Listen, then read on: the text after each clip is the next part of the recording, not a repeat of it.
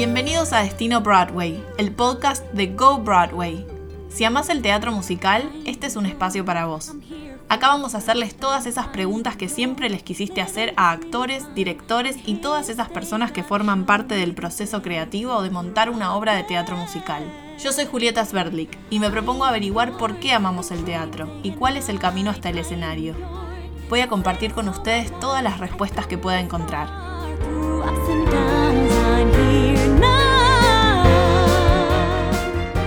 Hoy voy a charlar con Sofi Morandi. Sofi es una actriz, cantante e influencer argentina que empezó haciendo videos en Instagram y apareció en producciones televisivas como Heidi Bienvenida a Casa, Calis Mashup, Go Vive a tu Manera, fue participante de Showmatch Bailando por un Sueño y en teatro estuvo en producciones como American Idiot, Primeras Damas del Musical y ahora Kinky Boots. Bienvenida Sofi Morandi a Destino Broadway, ¿cómo estás? Todo bien, aquí eh, desde mi casa, claramente. ¿Qué anduviste haciendo este tiempo? ¿Qué estuve haciendo este tiempo? Bueno, empecé la cuarentena en Buenos Aires. Eh, obviamente, como todos, pensamos que íbamos a estar, no sé, dos semanas en nuestras casas, tres semanas, un mes como mucho, pero no tanto. Eh, así que al mes y medio, como yo tengo domicilio en Neuquén, soy neuquina, pude conseguir los permisos, así que me vine a mi hogar en Neuquén con mi familia y estoy acá con patio. También me vine por mi perro porque ya estaba claustrofóbico en mi departamento.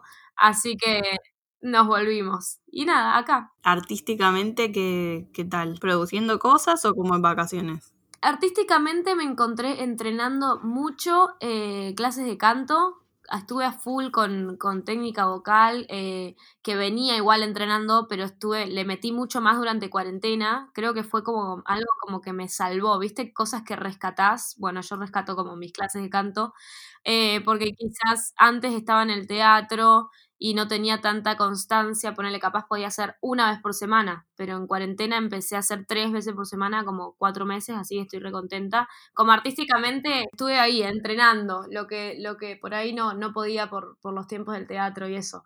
Pero después nada, como más descansando, no es que me agarró así muy artística o muy motivada. Quizás este último tiempo estuve más motivada, con ganas de hacer cosas, pero al principio era tipo puedo estar todo el día en la cama si quiero. O sea, me pegó medio depre en un momento. Eh, pero después nada. Como las fases de la negación, las fases de la cuarentena. O sea, todos pasamos por. Total. Y me di cuenta que también eh, eh, se cambian los roles a veces, no sé. Cuando a mí yo estaba medio bajón, ahora estoy más motivada. Tengo amigas que, ya, que están ahora bajón en vez de motivadas. O sea, como que a cada uno le pega distinto, ¿viste? Yo como que eso me pegó, venía muy arriba y bajar tan pronto que me costó afrontar como lo que estamos viviendo en ese sentido.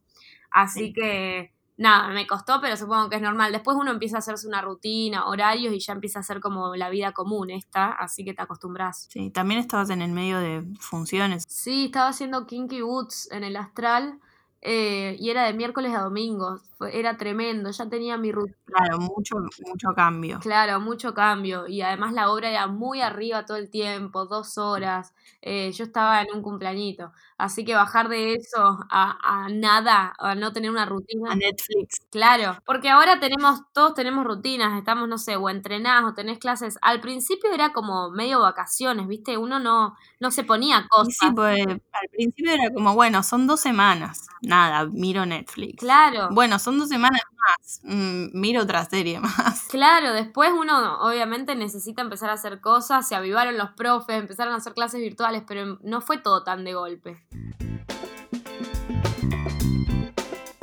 Tu relación con la actuación y con el canto? ¿De dónde surge como en tu vida? Em, surge desde muy chiquita, desde, bueno, danza fue lo primero como que me, que me gustó, digamos, desde muy chica. Yo arranqué clásico y flamenco a los cuatro años por mi abuela que, que bailaba flamenco. Em, así que arranqué a esa edad y creo que eso fue tipo tener desde tan chiquita base de clásico me ayudó para después un montón de, ritmos o de géneros. Y después con el, con el canto y con la actuación lo enganché más del lado de la comedia musical. Y no es que me puse a hacer clases de teatro o clases de canto aparte, sino que arranqué comedia musical y a mí me gustaba eso, ¿no? Como el contar historias y hacer como las tres cosas a la vez. Y eso surgió porque mi mamá empezó comedia musical un año y la fui a ver a su muestra de fin de año y me acuerdo que esa, ese año hacían Cats, hicieron Cats. Y, y nada, me acuerdo de todos los, todos los producidos, bien gatos, o sea, los gatos, el maquillaje, el vestuario, las canciones. Y yo estaba ahí en el, mirándola y yo decía, ay, yo quiero estar ahí, ahí, arriba, o sea, no sé ni qué es eso. No sabía ni qué era Cats, imagínate. Eh, así que al otro año, al año siguiente, arranqué y ahí nada, no, no dejé nunca más. me da mucha gracia porque ayer un amigo me preguntó, ¿vos cómo empezaste de teatro musical? Y yo le dije, es que mi mamá empezó a hacer teatro musical y yo fui, no sabía lo que era eso, pero dije, chao. Claro, sí, sí, me, me, pasó, me pasó lo mismo. Y de hecho mi mamá también, siempre le encantó el teatro, siempre que podíamos, como somos de Neuquén, viajábamos a Buenos Aires y el plan era ir al teatro siempre. Eh, y nada, mi vieja también. Yo estuve desde, en esa escuela acá en Neuquén desde los 8 hasta que egresé en secundaria hasta los 18, 17.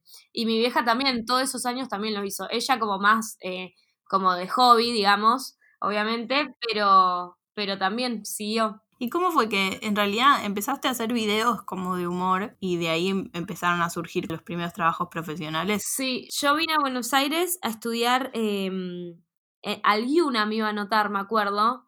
Me acuerdo, y, no quedé en el UNA, entonces dije, bueno, ¿qué hago ahora? ¿Era en, la UNA para, para danza, para teatro? No, era para... actuación, para actuación. Y no quedé, entonces esa fue como mi llegada a Buenos Aires. Fue tipo, bueno, listo, esto no me tiene que deprimir, arriba, arriba.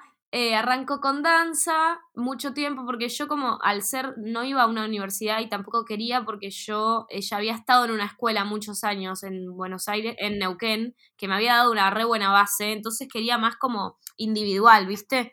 Así que como que fui midiendo eso según lo que, lo que me gustaba en ese momento, viste que a veces uno tiene épocas, le doy más al canto, le doy más a la actuación, más al baile, y al principio yo estaba muy con la danza, pude viajar a un Summer Dance eh, que me fui cinco meses a Estados Unidos, estuvo bueno y de ese viaje llegué fascinada a todo, pero me cansé un poco de bailar tanto. Y ahí fue, ahí fue cuando dije, bueno, quiero actuar, me gustaría hacer tele, pero no conocía a nadie, ¿cómo hago? Me acuerdo que me anotaba en cursos de cómo presentar un currículum a televisión. y en uno de esos cursos, que creo que era gente de Polka que lo organizaba, que eran cursos que encontraba en Facebook decían, una chica dijo, eh, tengan, estén atentos a sus redes, tengan las prolijas, tengan las eh, ordenaditas, piensen que hoy en día es como una especie de currículum. Yo nunca lo había pensado así porque las redes recién estaban arrancando, ni siquiera existía mucha gente que haga videos en su momento. Entonces yo decía, bueno, voy a tener fotos bailando, lindas editadas, ni idea, tampoco sabía edición, nada. Así que nada, eso me requedó porque decía que también quizás hay productores en, redes o directores que están chusmeando, bla, bla, bla. Bueno, me quedó. Y después siempre fui como de jugar con filtros, de hacer, bueno, también como muy así de, de, chistes, la medio la payasita, y en su momento vivía con mi prima que me dijo, che, ¿por qué no subís estos videos a, a Instagram? Pues yo mandaba videos a mis grupos de WhatsApp, tipo de la familia y mis amigos. Y me decía, boluda, me dijo, subilos a Instagram, te va a reservir, no sé qué. Y así fue como empecé. ¿Cómo era el proceso de hacer un video? Una vez que ya venías subiendo algunos de estos que aparecen un montón de personajes, ¿te ponías a filmar algo o primero te sentabas a escribir?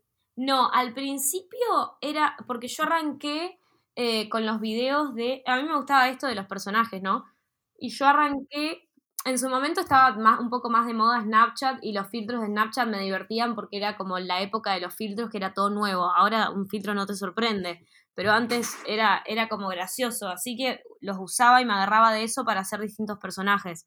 Después empecé como a dejar de usar los filtros y cada personaje tenía una remera distinta o un peinado distinto, como que empecé a hacerlo como más eh, sin los filtros, digamos. Y arranqué en su momento cuando los videos de Instagram duraban 15 segundos. Así que en esa etapa, en esa etapa no guionaba porque era todo muy rápido. Ay, qué lindo. era como decirte una especie de Vine, ¿entendés? Claro. Y después cuando ya empezó el un minuto en Instagram, ahí sí encontré como eso además, además también me gusta eso de tener una idea en la cabeza y pasarla a un papel, también me, me copa. Entonces ahí ya mm. me puse más como, y además iba subiendo a los seguidores, entonces dije, bueno, vamos a ponernos más, a apostar más. Si, si hacía dos personajes, metamos cinco personajes y que sea una mesa de cinco amigas y cosas así. Y ahí para hacer, por una cuestión de organización, obvio que los tenía que guionar y todo. Y, y también era más tiempo porque era un minuto, que era un montón. ¿Cuánto tiempo decís que te lleva a hacer un video así de un minuto? Ay, es muy depende. Hay veces que con el tiempo empecé a grabar más rápido porque era, bueno, grabo todas las partes de este personaje, todas las partes del otro. eh, pero después era bastante, y yo soy media un loco también, soy, no soy una persona organizadita, soy más, viste, como impulsiva, como, eh, bueno, grabo así, dejaba la ropa tirada, bla, bla, bla, corría el trípode, que el trípode no tenía producción, obviamente eran tres platos, un vaso, un, un libro y apoyaba el celular. Eh, Mm. entonces era como un loco y eso me llevaba tiempo. Después empecé como a ponerle más organización y con organización te llevaba menos tiempo grabar, pero ponele que dos horas, tres horas. Si grababas rápido, en una hora grababas un video, era mucha suerte, pero si no te llevaba un tiempo. Y después igual editarlo. Sí, editarlo los editaba rápido, me gustaba mucho editar, me re gustaba editar, y eso también, eso no, no sabía, lo, lo, lo descubrí así como con el mismo celular. ¿Cuál es el límite del humor? ¿Decís que nos podemos reír de todo? Sí, eh, O sea, de todo. En redes, obviamente, hay como un lado muy susceptible y, obviamente que está bien. Yo, yo tengo, poner en la vida, tengo un humor bastante negro. Hay gente que no está a favor del humor negro. Pero no sé si, no sé si negro. Me gusta mucho, no sé, ubicás el.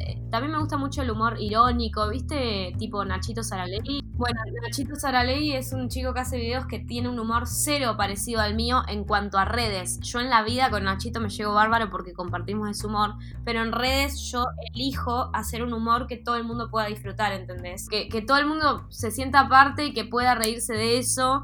Entiendo que hay gente que, que puede ser más áspera o más ácida y capaz yo consumo eso y me, me río, pero yo no lo hago porque respeto que hay como... eh, nada, me gusta que sea para todos, ¿entendés? Así que yo decidí eso. En ese tipo de humor sí hay un límite porque obviamente uno no puede herir, no puede ir contra alguien, o sea, uno, yo acepto igual que, que acepté eso y que eso es mi humor en redes. Y está bueno que también haya ese límite porque uno tiene mucha llegada y, qué sé yo, como una especie de, como de cuidado a de cuidarte un poco también. Pero después en cuanto a humor creo que uno va cambiando y el humor te cambia. Capaz un día tiro un video más bizarro, capaz otro día tiro un video más aniñado en cuanto a chistes más básicos, como que es depende en qué mood estés. ¿Cuál es la diferencia entre la Sofi que hace sus videos, la que se para enfrente de una cámara en un reality y la que se para en el escenario? Ay, nunca me habían hecho esa pregunta. Eh, la Sofi que hace videos y la del, y la del escenario creo que es, eh, bueno, en su momento, porque ahora no estoy tan, tan motivada con el tema videos, pero en su momento era como la Sofi, la emprendedora, ¿viste? La que sabe qué hacer, la que le dicen, che, haz este cuadro y defendelo, che, haz este video y defendelo y editalo, como, como que soy muy segura de mí misma en ese sentido, ¿entendés? arriba del escenario es como, obviamente, no sé, en etapa de ensayos tengo mis inseguridades, todo, pero una vez que se levantó, empezó la función, eh, chao, sé lo que tengo que hacer y, lo defiendo y va, con los videos soy igual. En cambio, en el reality, soy capaz un poco, es como una Sofi que pide permiso, ¿entendés? Como que siento que si bien estuve tipo, bueno, con lo del bailando, bla, bla, bla, eh, estoy como todavía en la tele, como dándome a conocer, siento yo. Eh, entonces voy como con una especie de hola, pido permiso, no es que soy una moria ya que entra y se lleva a todos por delante, claramente.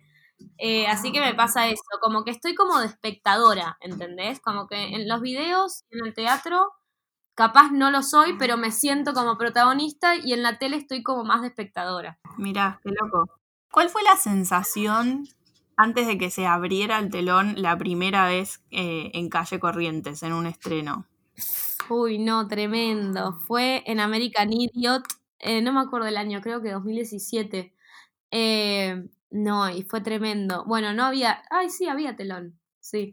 Era American Idiot, era una obra muy, muy power, que era. Estaba buena porque no era tipo el astral con Bossy, que por ahí es más popular. Era como un poco más under y pesada, ¿viste? Porque era Green Day, eh, la orquesta en vivo, estábamos todos así medio en el, en el mood, medio así rockeros.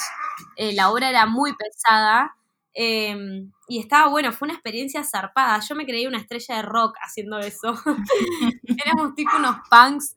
Em, y no, fue, fue tremendo. Además, me acuerdo que, que, vinieron mi familia desde Neuquén. Además, también, o sea, por eso tengo ese recuerdo de mi familia siempre ahí yéndome a ver. Es un recuerdo re lindo, por suerte. Fue tipo, llegué a calle Corrientes. ¿Y fue muy diferente a la sensación que habías tenido antes en el escenario? No, o sea, fue agradezco mucho y por eso siempre le agradezco yo a Neuquén, porque viste, capaz uno tiene el concepto de que si querés eh, formarte bien tenés que estar como en las grandes ciudades o en las capitales. Y yo, Neuquén me dio, pero muchísimo más de la base, por suerte. Quizás tuve suerte, caí en buenas manos, en un buen, en un equipo que hasta el día de hoy se dedican al arte, amigos, o sea, era un lindo grupo. Eh, capaz tuve suerte por ese lado, pero fue una re buena base. Entonces, en American Idiot, si bien era una era la primera vez como que debutaba profesionalmente y era calle Corrientes todo, a la hora de que empiece la función eh, no era algo tan nuevo para mí, ¿entendés? Entonces todo eso se lo agradezco a Neuquén, obviamente. Estaban los mismos nervios, las mismas cosquillitas. Es otra cosa y aprendés más en cuanto a cómo es trabajar con otro director, cómo es trabajar con gente que ya es profesional, cómo es trabajar con vestuario, de maquillaje, capaz eso no lo tenía en Neuquén. Pero en cuanto a lo que es la obra, era como, bueno, estoy en mi salsa, ¿entendés? ¿Tenés un proceso de creación de personaje parecido para cada cosa que haces? Sí, yo tengo medio como un trauma que es que nunca quiero que unos que un personaje se parezca, tenga como mismos gestos o cosas así, ¿entendés? Como que siempre intento buscar cosas que no haya hecho. Uno siempre igual tiene como sus, eh, sus gestos o, o uno tu, tu, esencia, obviamente que para mí, más allá de que estés interpretando un personaje, siempre le vas a poner un toque de voz. Entonces no me pongo tan exigente en ese sentido, pero siempre intento como buscarle una característica nueva. Eh, no sé, en American Idiot mi personaje era como muy sufrida y lo bueno es que en Kinky Boots es súper intensa y como más para arriba, Lauren. Entonces como nada, me gustan esos personajes que sean distintos entre sí como para ponerme el tiempo y decir, bueno, a ver, esto ya lo hice, no quiero ir por acá porque ya lo hice, quiero algo más original, algo nuevo. No sé, capaz de buscarle un tic o una forma de hablar o de pararse distinto, ¿entendés? Cosas chiquitas, pero que, lo, que le den algo diferente a lo que ya he hecho. Después el director te ayuda mucho con eso también. Claro, totalmente. ¿Qué, qué necesitas en un director? Creo que no sé, yo soy muy abierta, me, gusta también, me gusta estar como en lugares donde siento que aprendo, ¿entendés? Entonces, me gusta que cada director sea distinto. Ojalá los directores que me vayan tocando más adelante sean muy diferentes entre sí, ¿entendés? Porque siento que eso te da más cancha. De todo lo que hiciste, ¿qué fue lo que sentiste que fue el mayor desafío? Ay, creo que eh, todo tiene lo suyo. Eh, el American Idiot era un desafío como más personal, porque no era tan conocida en su momento, recién estaba arrancando con redes. No, tenía bastante ya movida en redes, pero era como mis primeros años. Eh, entonces era más un desafío como personal mío de trabajar con un, un, director tan conocido como Ariel, del Mastro, que yo veía producciones de él cuando venía acá, ¿entendés? Eso fue más personal. En ponerle en el Mago de Oz fue un recontra desafío porque era un recontra teatro, el Teatro Coliseo, y era yo protagonista, que nunca había protagonizado así. Era tipo eh, Dorothy del Mago de Oz, o sea, estaba las dos horas de show arriba del escenario, y eso en cuanto a laburo fue, y, ponerte la obra así medio como en los hombros fue también re desafío.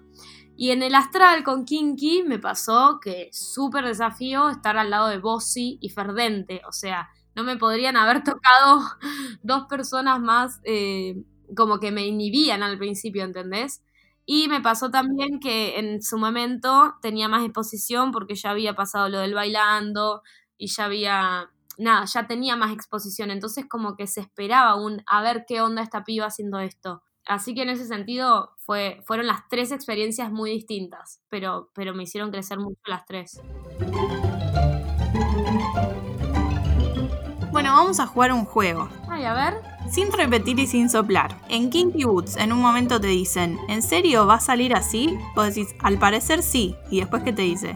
Uy, chicos, el otro día yo queriendo aprender una coreo, olvídate, me acuerdo del diálogo. Para, ay, para, por favor. Soy muy competitiva, necesito recordarlo. ¿En serio vas a tirar? Ay, no, chicos. No, bueno, perdón, perdón Ricky Pashku, perdón Perdente, vos. No chicos, cuarentena, puede pasar. Por favor, decime ya qué es lo que responde. ¿Y se, ¿Y se ve sexy? Ay, muy. Sí. Sí, bien. ahí, ahí me acordé. Ay, chicos, por Dios. Por lo menos es muy. Claro, ahí me acordé. En Chicago, ¿cuáles son las últimas palabras de la húngara? Ah, ah, no culpable. Muy bien. ¿Cuál es el plan de Belma para el juicio que Roxy le roba? Oh my god. Un plan y una prenda de ropa. El plan es el de sola, no lo puedo hacer. No, no. El plan, te digo la primera parte, que va a pedir un pañuelo. Pero hiciste Belma o no? Sí, chicos, soy un desastre, soy Dory.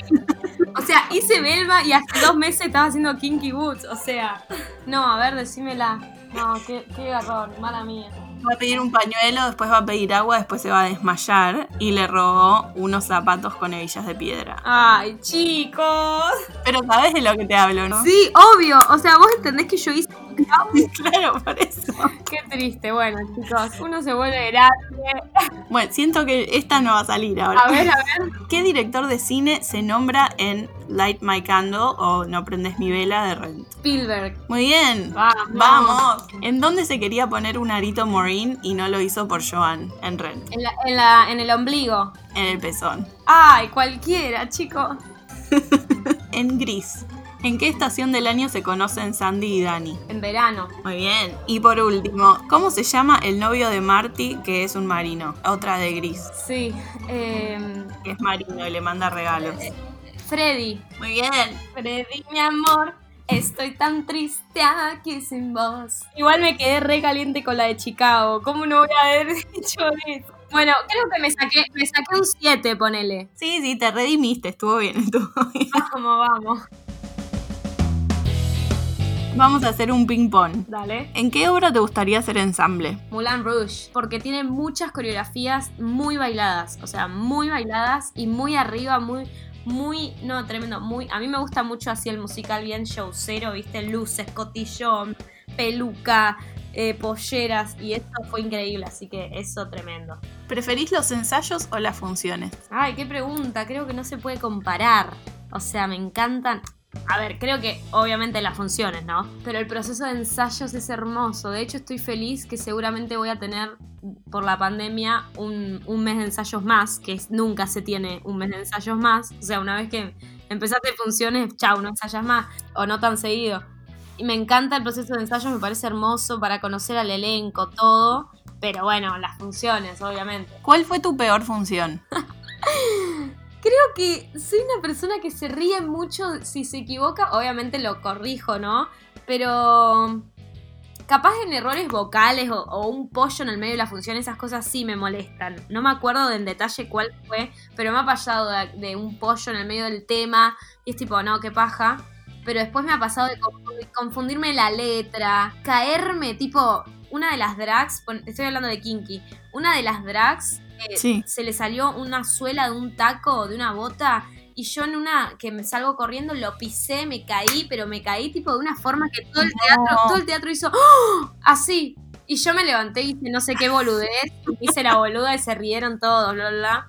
Entonces, como esas cosas, no sé si es mala función o buena. Son cosas que pasan en el teatro, que es el, el aquí ahora, qué sé yo. ¿Rent o Wicked? Rent, ¿Despertar de primavera o Avenida Q? despertar de primavera. ¿Chicago o Cabaret? Chicago. ¿Cuál es tu musical preferido y tu menos preferido? Menos preferido te tiraría, ¿viste? Esos que te dan medio bodrio, tipo Drácula. Perdón, chicos, sí, bueno. P- Ponele, pasa que me pasa que capaz me gustan las canciones, pero no me gusta el musical, ¿entendés? Pone, la tiendita también me deprime un poco, ¿entendés? Pero yo también hice la tiendita y creo que es más como con recuerdos míos que no me gustaron que otra cosa.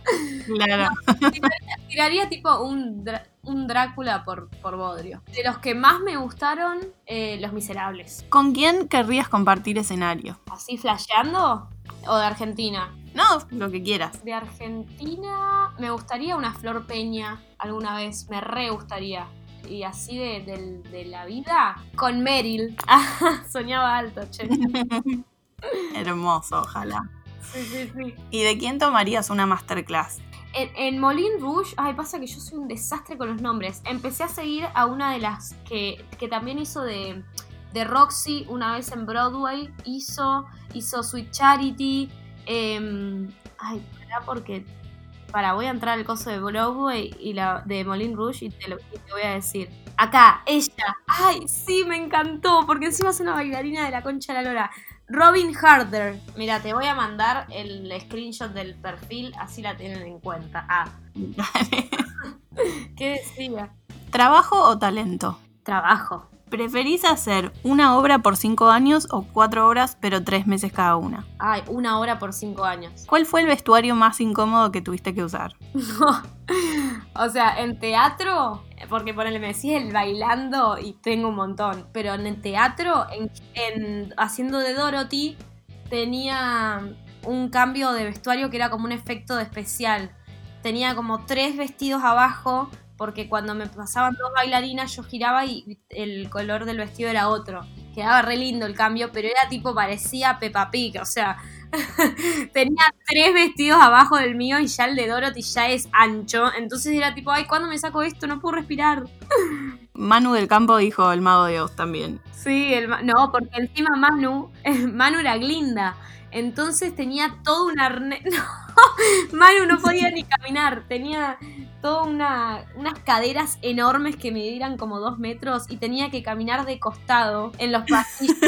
y después tenía eso, el arnés, porque venía del, del techo colgada. No, un loco lo de Manu, pobre. ¿Preferís tener un mal guion y un buen elenco o un mal elenco y un buen guion? Uy, qué difícil eso. Eh, creo que un, un mal guion y un buen elenco. Va, ay, es que un mal guion me duele en el alma. Creo que un mal guion y un buen elenco, porque si es un mal guion, de última lo llevas como al absurdo, ¿viste? Pelotudeás. ¿Tuviste en un trabajo que no haya tenido nada que ver con el teatro o el arte? Sí, laburé un tiempo en los veranos en la zapatería de mi vieja, de la empresa familiar, de mi abuelo. Mm, Por eso también con Kinky Boots mi abuelo se re emocionó porque me vio tipo rodeada de cajas de zapatos y de zapatos y era tipo, ay, yo vengo de una familia de, con, em, con zapaterías, ¿entendés? En los veranos, si me quería hacer, no sé, un viajecito con amigas al sur y eso, estaba unas semanas ahí laburando para juntar plata y pagármelo. Y después, también en los veranos, hacíamos carteles tipo políticos con, y nos pagaba el papá de una amiga, nos encerrábamos en el quincho de una amiga, tipo todos los días, un calor de cagarse. Hacer los papeles tipo con vinilo que iban poner con la cara, no sé, poner de Alberto Fernández, los hacíamos y eso después se pegaba en los postes de luz de todo Neuquén Capital con esos carteles. Esos fueron como dos, dos, dos laburos que nada que ver. ¿Y en qué otra área del teatro trabajarías si no es sobre el escenario? Creo que en la. Creo que en dirección me gustaría dirigir algo. Que me falta muchísima experiencia. O sea, yo soy más exagerada encima. O sea, que a los 40 recién creo que voy a poder. Pero me gustaría escribir, me gustaría, me gusta. Y dirigir me gustaría también. ¿Mejor salvada de papas en escena, tuya o de alguien en escena con vos? Se me viene. Ay, muchas. Yo soy muy cara rota arriba del escenario encima. Nada, en un momento, no sé, a Fer se le apagó el micrófono, se le rompió, no se escuchaba, algo así. Y yo me acerqué toda una escena a él haciéndome la enamorada, como, como que lo miraba para que se acerque a mi micrófono, ¿entendés? Nada que ver.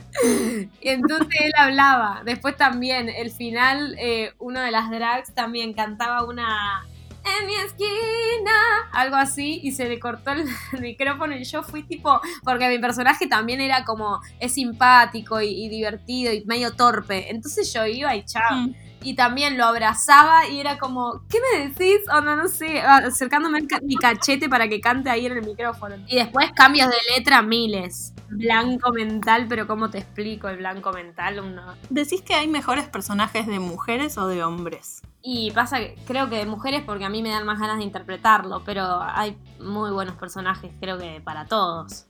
Te voy a nombrar a cinco personajes y tenés que elegir a uno para ser amiga, a uno para tener un romance y a uno para pelearte. Benny de Rent, Glinda de Wicked, Celofán de Chicago, El espantapájaros del Mago de Oz y Rizzo de Gris. Benny es, era el garca, ¿o no? El que les quiere cobrar la renta. Bueno, igual estaba bueno, creo que el romance con Benny. o con Rizzo, que tiene onda también, se la banca. Eh, para pelearme con Glinda, porque no me la banco. Es re buena igual, pobre. Para pelearme con Glinda, como para enojarla un poco a la bruja buena. Para pelearme con Glinda, eh, romance Benny, ya fue, Toxic, y ser amiga de Rizzo. Sí, Rizzo necesita un amigo. Sí, además no es mala, se hace la mala. Bueno, y ahora de estos tres personajes tenés que elegir a uno para hacer por cinco años, a uno para hacer el reemplazo y a otro para no hacer nunca. Catherine de Newsies, María de la novicia rebelde y Audrey de la tiendita del horror. Ay, por cinco años es un montón. O sea, si me decís, no sé, cinco años Maureen, tipo escopado, pero. Ay, creo, creo que Catherine por, porque Newsies me voló la cabeza. Y te quedan María y Audrey, una para no hacer nunca y otra para hacer el reemplazo. De la tiendita, Audrey. Ok, el reemplazo. Sí. Te encontraste la lámpara mágica, puedes pedir tres deseos para tu carrera. Eh, ay, qué difícil. el primero, como poder, como así, muy, pero me dan la lámpara y pido lo que se me cante el, el Coolix. Como, eh, como hacerme conocida internacionalmente. Chao. Todo, imagínate. Un loco. Eh, el segundo, o sea, internacionalmente por, por tipo, me encantaría tipo o Broadway o Hollywood, algo así como experiencias de cine también, tremendo. Como meterme, meterme como en, en el ambiente como inglés. Ah. Eh, el segundo sería poder hacer giras tipo eh, a mí que me encanta tipo todo esto bailar, el libre escenario, el show, el, como los vestuarios, lo, no sé, como decirte una Violeta, no, no ser Violeta, pero ya con el, el elenco me conformo, pero hacer giras por todo el mundo con algún proyecto sería hermoso, lo pediría. Y el tercero, ay, qué difícil, soy re pesada con esto porque lo repienso algo con mi familia, no sé. No, y el tercero eso, como mantener siempre los pies sobre la tierra. Te di un deseo de mierda. está bien, puede ser importante. Claro, porque capaz si no lo pido, me, te revolás, ¿entendés? Claro. Bueno, y por último de todo, un consejo para quien esté escuchando y quiere dedicarse al teatro. Que, que, arranquen. Viste que a veces lo que, lo que más cuesta es arrancar. Que ni lo piensen, que arranquen, que se manden a una clase, que se manden a... Si te cuesta canto, mandate una clase de canto. Si te cuesta danza, mandate una clase de danza y que no te juzgues, porque es un proceso muy largo, de mucho laburo Em, y que, o sea, obviamente yo sigo, todos los grandes gente que conocemos, no sé, hasta en Broadway siguen estudiando. Entonces es un proceso no solo largo, sino que nunca termina. Así que paciencia, hmm. mucho trabajo, eh, no se critiquen tanto y arranquen de una, así no la piensen. Después vas perfeccionando todo lo que querés y hay tiempo para todo, pero arrancar es como el primer paso. Muchas gracias por sumarte, un placer charlar. Gracias a ti, placer, me divertí mucho. Me quedo enojada por esas preguntas que fallé, pero bueno, tendré revancha. Por supuesto. Gracias por compartir con nosotros este episodio. Si tenés algún comentario o pregunta, podés encontrar a Go Broadway en Instagram como arroba go-broadway y a mí como arroba julieta sbcortacá. Y como un artista está en constante búsqueda, queremos dejarles algunos de los aprendizajes que miembros de la comunidad Go Broadway fueron recolectando en su tiempo con nosotros.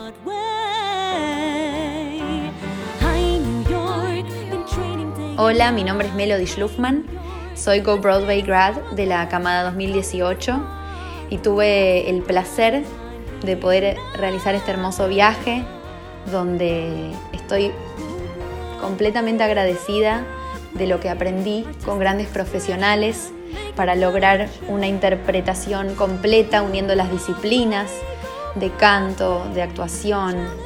La verdad que lo disfruté un montón y, y me quedé muy contenta donde pude sentir ese progreso durante el proceso de las clases.